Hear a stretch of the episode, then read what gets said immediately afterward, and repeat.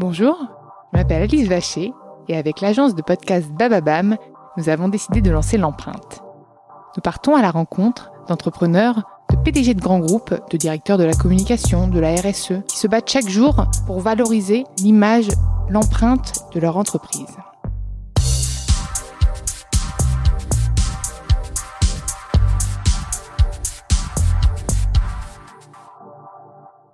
Avant de commencer cet épisode, nous souhaitions vous présenter le nouveau partenaire de l'empreinte. Dans ce nouvel épisode de l'empreinte, j'ai l'immense plaisir d'accueillir Michel Gilbert, la directrice de la communication de Facebook en France et en Europe du Sud. Salut Michel, je suis ravie de t'avoir dans l'empreinte. Bonjour et je suis ravie d'être là aujourd'hui avec vous et avec toutes les auditrices et auditeurs. Ah mais franchement, bon, on est on est à distance, hein, on est un petit peu euh, euh, entre confinement, déconfinement, gestes barrières, etc. Donc on s'est dit qu'on faisait cet épisode-là à distance, euh, mais on est on est proche par la connexion mentale, on va dire. Donc avant avant aussi que tu me parles un peu de ton parcours à toi parce que j'ai lu plein de trucs et j'ai plein de questions sur ton parcours qui, qui m'a l'air génial. Euh, Aujourd'hui, je suis sûre que mes auditeurs vont me dire, mais Alice, tu as Facebook dans l'empreinte, mais quoi?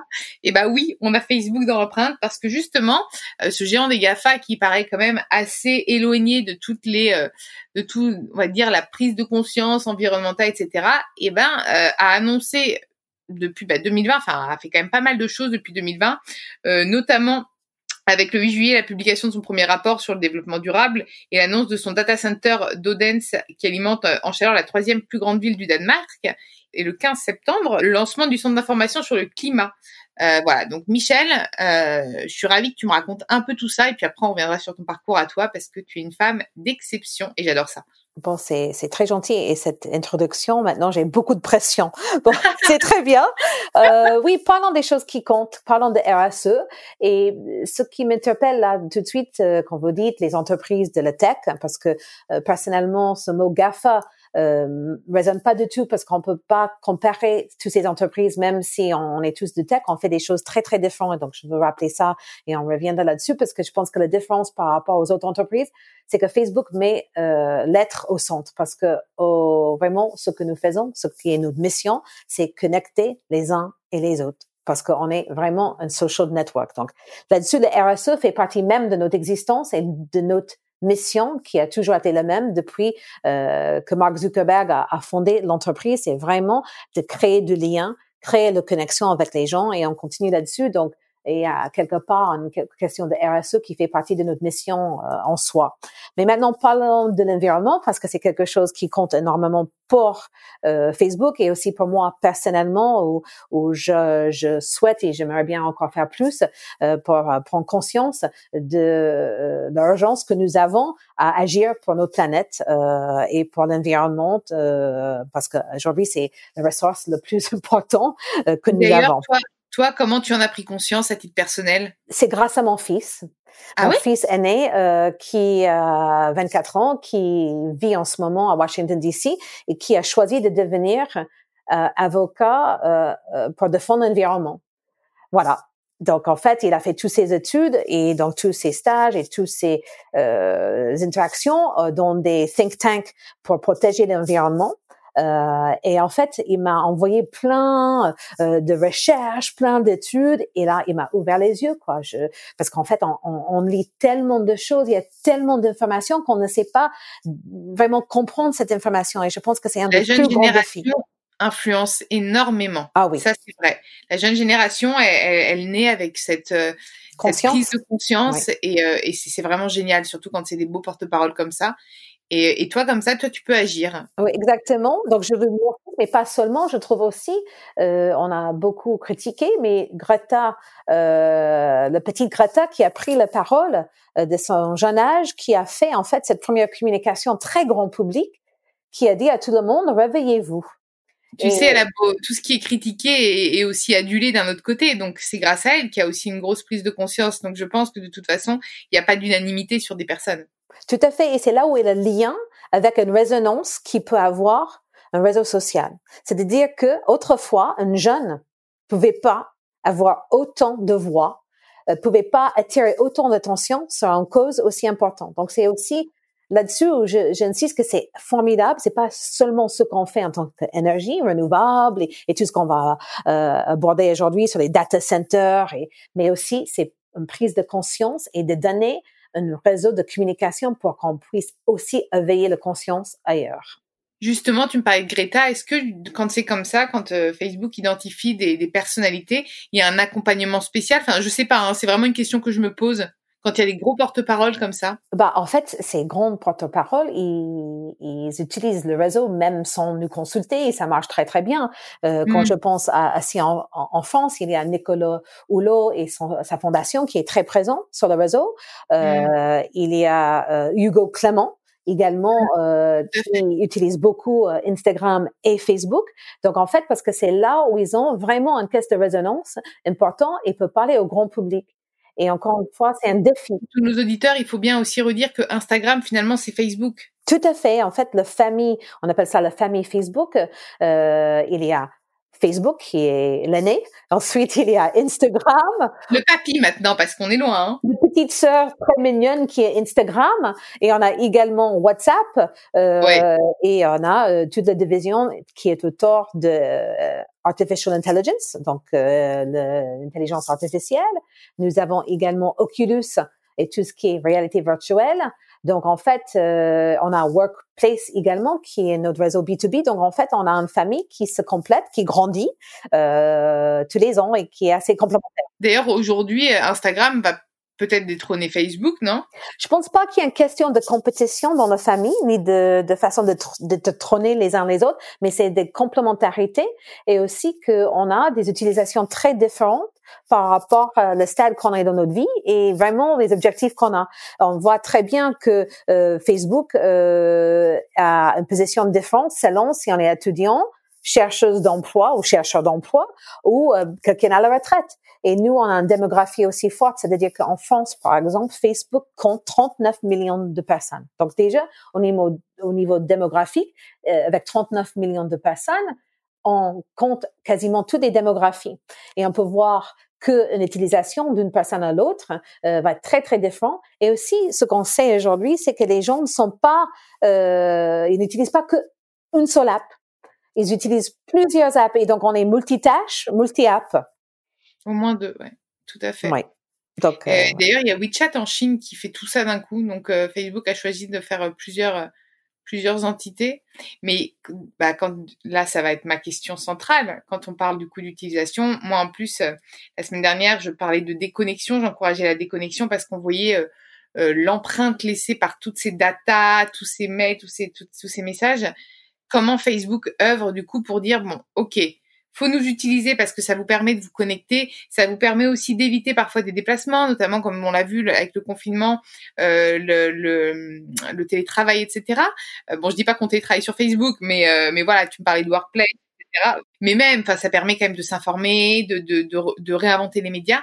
Comment on fait pour décarboner, enfin peut-être c'est peut-être un peu ambitieux de décarboner tout, toute notre action sur les réseaux sociaux, mais comment, comment Facebook œuvre du coup en, cette, euh, en ce sens?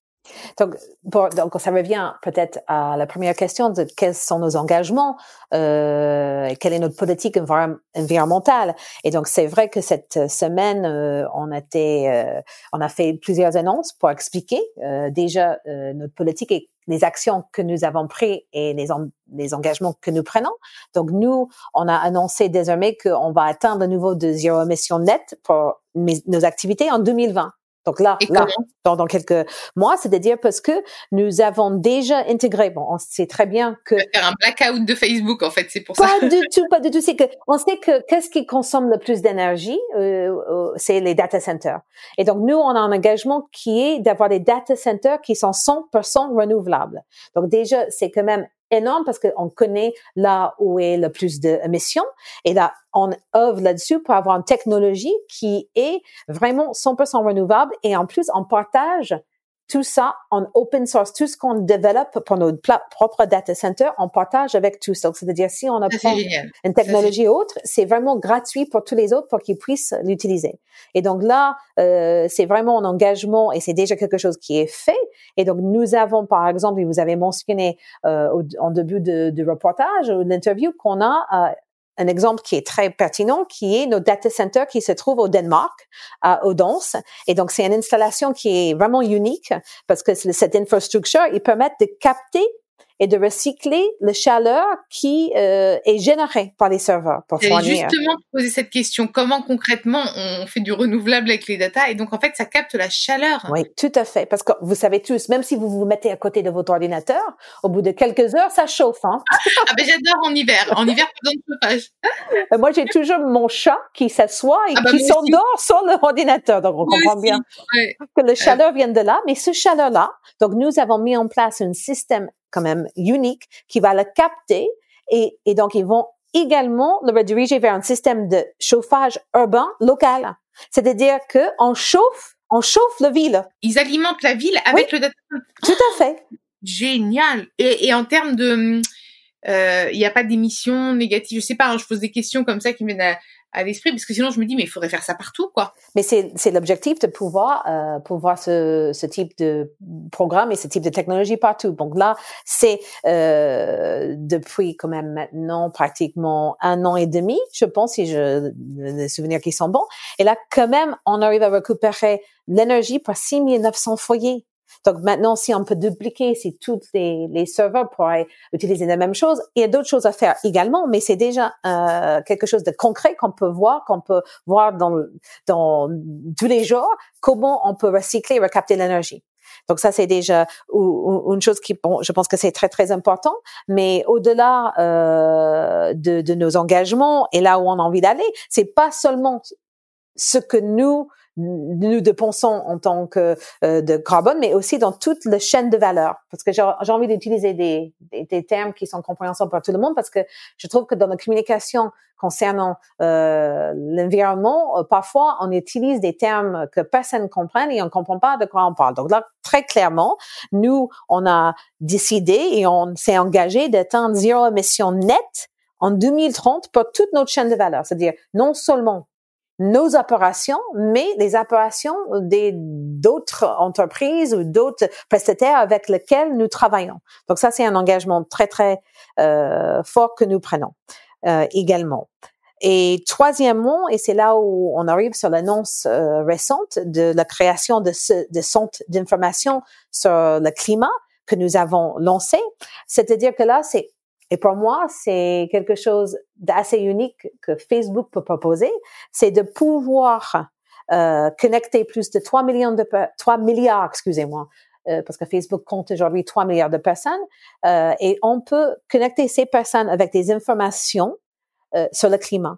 Euh, comme ça, il peut se renseigner, trouver des informations qui sont certifiées, qui sont officielles euh, et qui également peut apprendre euh, plus sur les gestes au quotidien, quotidien qu'ils peuvent faire eux aussi pour avoir un impact positif et lutter contre euh, ce chauffement climatique. Donc c'est très très concret et encore une fois j'aime bien insister sur ce point-là parce qu'en fait chaque fois que je parlais avec euh, mon fils, euh, des gens autour de moi qui sont vraiment impliqués, engagés, il dit mais le problème aujourd'hui c'est de faire comprendre au grand public de, de faire agir le grand public. Oui, mais d'ailleurs, donc au-delà de déconnecter, est-ce que Facebook mène une politique euh, encourageant les bonnes pratiques en, manière de, en, matière de consommation euh, excessive des écrans, etc. ou pas? La déconnexion, moi j'avais eu Orange, euh, donc la téléphonie, euh, dans, dans l'empreinte, et elle nous expliquait qu'elle évangélisait quand même les bonnes pratiques, le fait aussi de réduire son temps d'écran, le, donc finalement à déconsommer presque. En fait, nous, on a toujours pratiqué euh, euh, une politique de, comment dirais-je, de maîtrise de la connexion, parce que à la fois parce que nous avons des jeunes et des qui sont sur nos plateformes et nous croyons qu'il faut vraiment euh, privilégier les temps devant l'écran et privilégier les temps loin des écrans. Donc, on a mis en place pas mal d'outils euh, à destination des jeunes et moins jeunes pour contrôler sa consommation de nos applications, euh, pour mettre euh, des compteurs, pour savoir quand il faut se déconnecter. On a également, par exemple, au, moment euh, de Covid, réduit euh, tout ce qui était transmission de données. On crée dans les, les régions qui sont euh, où ils n'ont pas euh, vraiment tous le même euh, niveau de vie, ni de smartphone, ni d'autres, des applications light qui sont moins consommatrices, à la fois de data et d'énergie. Donc, en fait, beaucoup de choses euh, qui sont mises en place euh, pour euh, vraiment dire aux gens que déjà, eux, ils ont le, le, contrôle du temps qui passe sur les réseaux, de donner des bons conseils, du temps qui peut passer sur nos applications. Mais au-delà, maintenant, c'est également donner des bons conseils dans les vies de tous les jours, de comment ils peuvent avoir un impact positif. Et eux aussi peuvent être acteurs euh, dans ce, ce, ce, combat contre le chauffement euh, climatique qui est vraiment, chaque geste est important, euh, même au niveau individuel. Et en interne, comment ça se passe, notamment au niveau euh, du recrutement des RH, etc en termes d'inclusion aussi, ça m'intéresse. Très, très important. Je suis vraiment contente euh, qu'on puisse poser cette question parce que je trouve qu'on en parle beaucoup de, de tout ce qui est RSE. On, on, parle beaucoup de la planète, mais il y a aussi la diversité. Je avec toi. Il faut pas oublier le pendant social. Voilà. Et c'est hyper important. Nous, on se dit, c'est notre politique depuis toujours euh, de recrutement, que Facebook est un, un service qui touche 3 milliards de personnes dans le monde. Et plus de 86% de ces personnes sont en dehors des États-Unis, parce qu'on imagine toujours que Facebook, c'est américain, mais pas du tout. Le plus grand partie de nos utilisateurs sont dans des pays, dans l'Asie, euh, partout dans le monde. Et donc, nous, on se dit que pour faire un produit, il faut que notre, euh, des gens qui travaillent chez nous soient représentatifs de, de monde entier et aussi de la diversité qu'on trouve dans ce monde, parce que euh, c'est notre rôle et, notre mission de connecter ces personnes-là. Donc, on doit également, chez nous, euh, être vraiment exemplaire dans tout ce qui est diversité. Ça, ça veut dire diversité, euh, que ça peut être homme-femme, c'est aussi diversité sociale, de milieu social, diversité euh, de LGB, euh, Q, euh, là, on a vraiment tout, toutes les, les diversités qui est vraiment en valeur très, très fort euh, au sein de l'entreprise où on est engagé à la fois à l'interne, mais en externe pour euh, faire vivre cette diversité. Parce qu'on peut pas mener une entreprise qui touche autant de personnes sans vraiment avoir un personnel qui, qui est représentatif du monde dans lequel on vit. D'ailleurs, j'ai une autre question. Est-ce qu'il y a un, responsable RSE dédié vraiment à tout ça? Ou est-ce que finalement, toi, c'est au sein de tes fonctions? Ou est-ce que même ça se retrouve au sein des fonctions de tout un chacun chez Facebook, cette dynamique RSE Bon, cette dynamique RSE, déjà, c'est euh, dans le poste de chacun. C'est hyper important et même on a des objectifs. Et je trouve ça vachement intéressant parce que c'est mesurable. C'est-à-dire que la diversité euh, et euh, cette mentalité, cette culture fait partie des objectifs que nous nous fixons à chacun. Euh, et donc ça, c'est pas ça qu'on on, euh, encourage les gens à prendre du temps pour se lancer, par exemple, dans des groupes, euh, pour organiser des débats, pour euh, euh, faire avancer ses, selon ses ambitions et sa diversité euh, de réflexion sur ce genre de choses. Et dans ça, c'est, on est mesuré là-dessus. Je pense que c'est intéressant parce que ça devient palpable. Et c'est pas quelque chose qu'on fait parce que c'est nice to have, mais ça fait partie de la mission de chacun. Tu es arrivé chez Facebook en 2011 tu as dû voir une évolution incroyable, bon, au-delà de, de, Facebook, mais justement euh, sur cette prise de conscience RSE et sur la dynamique du groupe. Tout à fait. Ça. Et, à partir de quelles années euh, tu as vu vraiment une explosion? C'est les trois dernières années, non?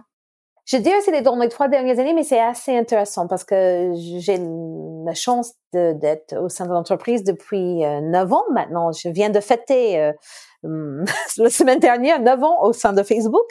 Et, Bravo, oui, donc c'est, c'est impressionnant. Et, et, en fait, l'entreprise a beaucoup grandi et, et, j'aime beaucoup faire un parallèle. Moi qui est maman, je suis maman de quatre enfants et ils sont tous ados, ou grands ados, ou grands jeunes adultes en ce moment c'est un peu, euh, ils ont fait, l'entreprise a fait la même évolution, c'est-à-dire que quand on est jeune, euh, tout est possible et on avance, on avance, on avance et, et on est un peu euh, dans cette espèce de découverte, le monde est beau et, et tout est possible. Et ensuite, on grandit, on se rend compte qu'il y a des risques, qu'il y a des besoins, des responsabilités et on prend ses responsabilités. Et je pense que c'est vraiment là au, au, Facebook et dans cette évolution, c'est que nous, nous savons qu'on a des responsabilités, nous savons la place que nous prenons dans le monde de chacun et on a pris ces responsabilités et on a fait évoluer nos produits et nos politiques internes et externes pour faire face à ça.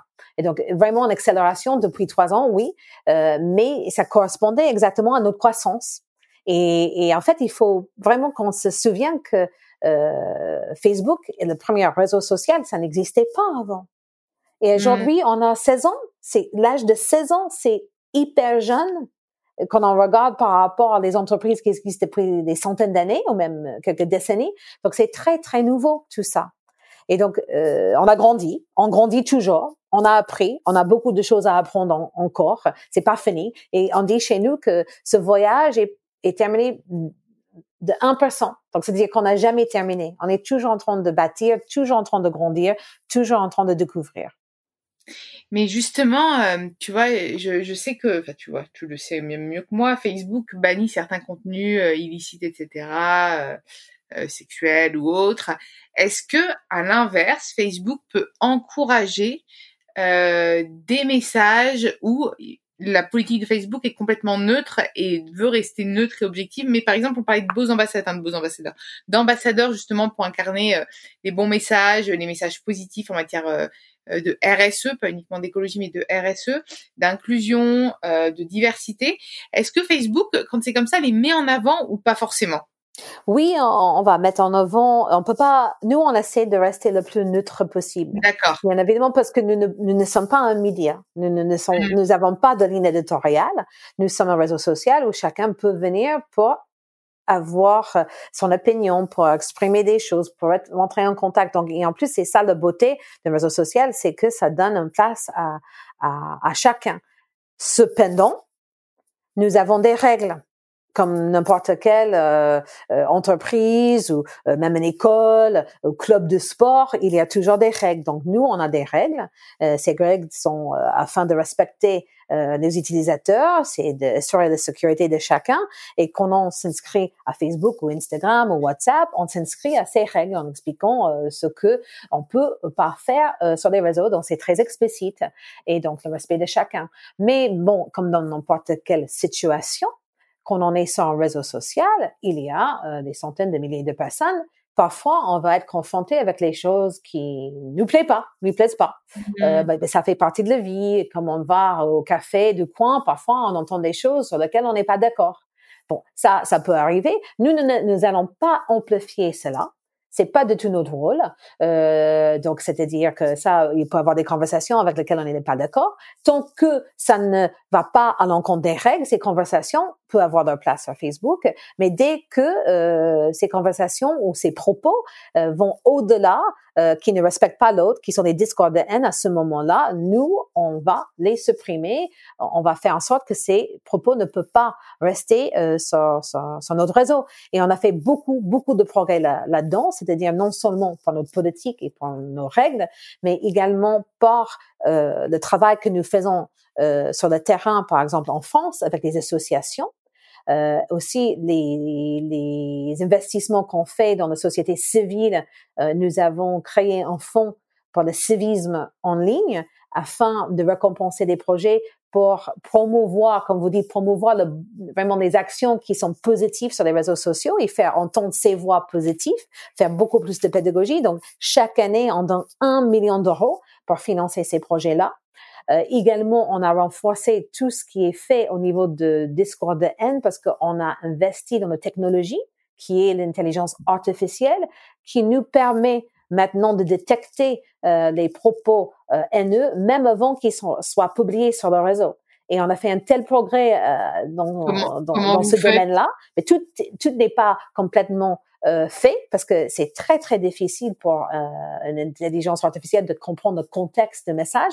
Mais là, on a fait un énorme progrès et je pense qu'aujourd'hui, on est à, pratiquement à 86% de propos haineux qu'on arrive à détecter avant qu'ils soient publiés sur les réseaux. Du, coup, je sens venir la question de mes auditeurs, mais ça veut dire que du, en termes de sécurité de ces données, puisqu'en plus, moi, je sais pas si tu le sais, mais je suis euh, à côté euh, à côté de l'empreinte. Je suis aussi consultante et j'accompagne les entreprises et les et les particuliers sur les réseaux sociaux et sur la maîtrise. Et souvent, euh, les gens ne veulent pas avoir Facebook ou Instagram ou autre réseau social à cause de leur sécurité de données. Euh, Qu'est-ce que tu leur répondrais toi ces gens-là? Je, je comprends très bien parce qu'en fait euh, aujourd'hui c'est très compliqué euh, pour chacun de comprendre euh, qu'on est se connecte à un site, qu'on y répond à un email, qu'on y met sur un réseau social, ce qui est fait avec ces données. Et on a tellement de choix, on a tellement de petits cases à cocher qu'on peut se perdre et avoir peur. Mais je peux vous dire, mais de l'autre côté, on investit tellement, tellement de notre euh, revenu est réinvesti dans tout ce qui est protection des données des utilisateurs parce que sans cette protection-là, nous n'avons pas euh, d'entreprise. Tout repose là-dessus sur cette confiance et sur la maîtrise de ces informations en plus de cet investissement qui est fait pour protéger nos serveurs, pour protéger en fait euh, toutes ces informations, on donne également des outils à chacun qui utilise nos produits. Et on fait beaucoup de pédagogie euh, pour expliquer aux gens comment eux, ils peuvent devenir acteurs dans le contrôle de leurs informations. Malheureusement, et ce que je déplore, c'est que les gens ne lisent pas, n'utilisent pas, ils veulent juste cliquer et en fait, on a vu ça avec toutes les nouvelles directives qui sont mises en place. Euh, les gens vont tellement vite, ils lisent jamais vraiment des notices ou des choses. Donc nous, on a simplifié tout ça. On a fait euh, une app, euh, dans Facebook, on a un petit euh, centre qui vous explique en trois clics comment protéger vos données à vous et comment vous, vous pouvez les maîtriser. Parce qu'en fait, vous avez le contrôle complet pour décider avec qui vous partagez, ce que vous partagez. Et si vous changez de vie, vous pouvez même revenir sur vos choix et recommencer. Mais tu vois, peut-être que, cet, que cet accès à l'information, euh, il faut peut-être l'enseigner, le rendre encore plus accessible, puisque on n'est pas tous égaux finalement face à. Euh, Tout à fait. Face à, ça, donc je pense que c'est bon après c'est c'est mon humble avis. Euh, maintenant, en fait, ce que tu veux aussi nous dire, c'est qu'il n'y a pas de risque zéro, qu'on est maître. C'est un peu comme avec le Covid, hein. On faut continuer à vivre et porter un masque. Bah peut-être présent sur les réseaux, mais peut-être pas diffuser tout et n'importe quoi, et, et, et puis du coup enseigner et avoir des personnes pour enseigner aussi les bonnes pratiques sur euh, sur ces plateformes. Et prenez le temps, prenez le temps de vraiment configurer vos comptes. Regardez, il y a tous les contrôles nécessaires. C'est très très facile. Et en fait, euh, ça fait en sorte que l'expérience sur Facebook ou sur Instagram ou sur les autres réseaux soit vraiment personnalisée pour vous, si vous voulez pas, par exemple, certaines publicités, si vous voulez pas partager avec certaines applications, c'est vous qui avez le choix. Nous, on ne partage rien en dehors de Facebook. Parfois, je trouve quand même que ça manque un peu d'humain. Par exemple, sur Instagram, moi, j'ai quand même un compte qui est, euh, assez suivi. Et euh, si j'ai le moindre souci, je, les personnes qui me répondent, soit j'ai pas de réponse du support, soit c'est des robots. Et en fait, euh, parfois tu te fais bloquer ton compte, tu ne sais absolument pas pourquoi. Et et t'as personne à côté qui va te tenir la main pour te dire. Et ça, c'est peut-être le côté en fait qui manque aussi aux gens dans l'accompagnement, c'est euh, peut-être remettre un petit peu d'humain mais je suis d'accord avec vous. Je dis qu'on a besoin de beaucoup plus d'accompagnement là-dessus euh, parce que pas tout le monde est euh, digital native et euh, le réflexe et, et on fait de plus en plus de pédagogie dans ce sens euh, pour essayer de prendre les gens par la main. mais on va encore faire plus. Ça, c'est quelque chose sur lequel je travaille depuis un certain moment parce que j'entends haut et fort ce besoin, mais également, je, je, je demande également à chacun d'être un peu plus curieux, d'aller regarder également parce qu'en fait, on parle toujours des problèmes, mais on ne parle jamais des solutions. Et chaque fois que je vois ces problèmes, je dis, mais attendez, c'est très simple. Et, je passe mes dîners, mes soirées à expliquer. Mais je euh, aussi sont totalement d'accord euh, avec toi pour dire, il faut faire encore plus de pédagogie et d'accompagnement là-dessus. Mmh. Et pour euh, pour finir cet épisode, une petite note verte. Du coup, toi, une petite note verte, ça on dirait. Euh, non, petit poussé. Non, non, c'est déjà en vert. Euh, moi, un mot, c'est vraiment complètement moi ça. toi, au quotidien, est-ce que tu as des tu as, un peu fait, évoluer ta façon de consommer, ta façon d'agir en matière, là je reparlais un peu d'écologie et d'environnement. Est-ce que tu es devenue du coup une consommatrice? Tu fais attention à ce que tu manges, à ta façon de te déplacer ou finalement tu absolument pas changé et tu as toujours été plutôt euh, sur du bon sens avec ça? Euh, vraiment très très franchement, euh, encore une fois, c'est grâce à mes enfants que j'ai vraiment euh, une prise de conscience et une pression familiale. c'est génial. Et en fait, ça a fait vraiment basculer nos habitudes. C'est-à-dire que le viande, pour moi, euh, n'est pas une option, c'est on n'a pas besoin, on n'a pas besoin d'avoir ces protéines, on n'a pas, on a peu consommer autrement. Et là, pour moi, c'était pas évident. Et tant que je n'ai pas vraiment exploré les alternatives, parlé avec mes enfants, parlé avec les gens, je n'ai pas fait l'impasse.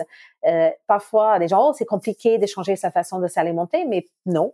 Euh, c'est très bien et on trouve des choses beaucoup plus intéressantes et, et aussi bon. Euh, donc voilà, c'est une, peut-être une petite chose, mais pour moi, c'est ma façon de contribuer. Euh, là également, je pense que je déjà je me déplace uniquement en transport en commun. parce que voilà, sauf quand je fais des grands voyages et c'est là où, c'est vraiment mon péché mignon ou vraiment là où je pense que dans le changement euh, pour moi ça va être le plus difficile, c'est que ce que j'adore le plus au monde c'est voyager.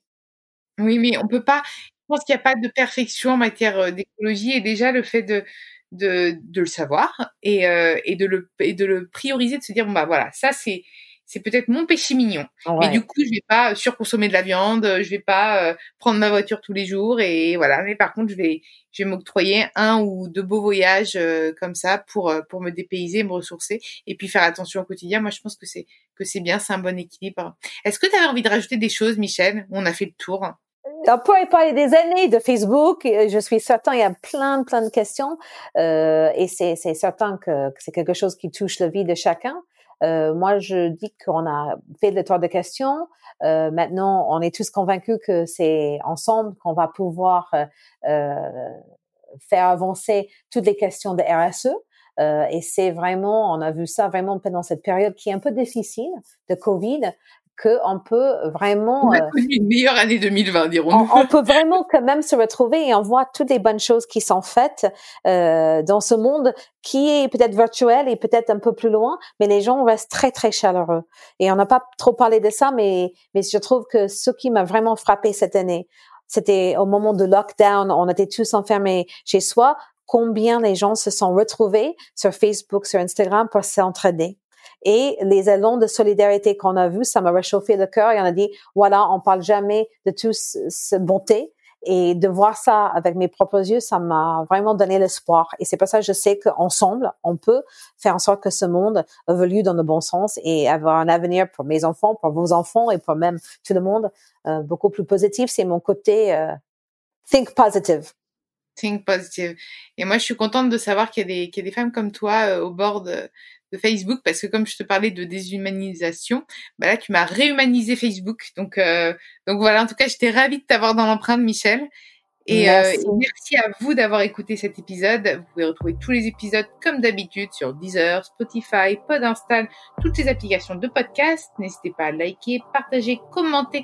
Je me répète toujours cette conclusion. commenter le podcast et puis nous laisser quelques petites étoiles aussi sur Apple Podcast. Ça nous ferait vraiment plaisir. Bonne journée à tous.